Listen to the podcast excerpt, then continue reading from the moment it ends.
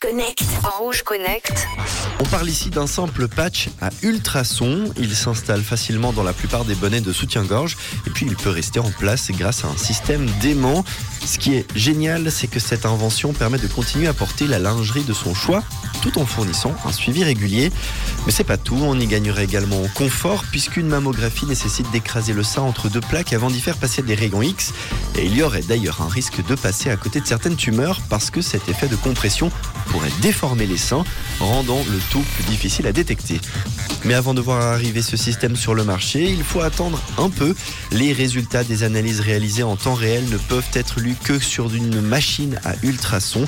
Il faut donc toujours passer par son médecin ou son cabinet d'analyse pour obtenir les résultats. Mais à terme, l'idée est que les personnes qui le souhaitent puissent lire leurs résultats sur une application de leur smartphone, ce qui serait un peu anxiogène, il faut le souligner, mais malgré tout très pratique, le cancer du sein étant encore trop fréquent, une femme sur huit serait touchée par cette maladie. Un peu de patience alors avant que ce système ne devienne le sein des seins.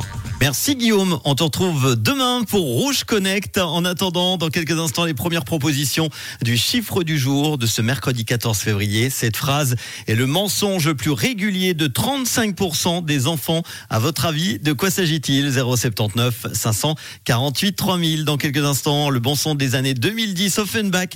Et tout de suite, Bibinos sur Rouge.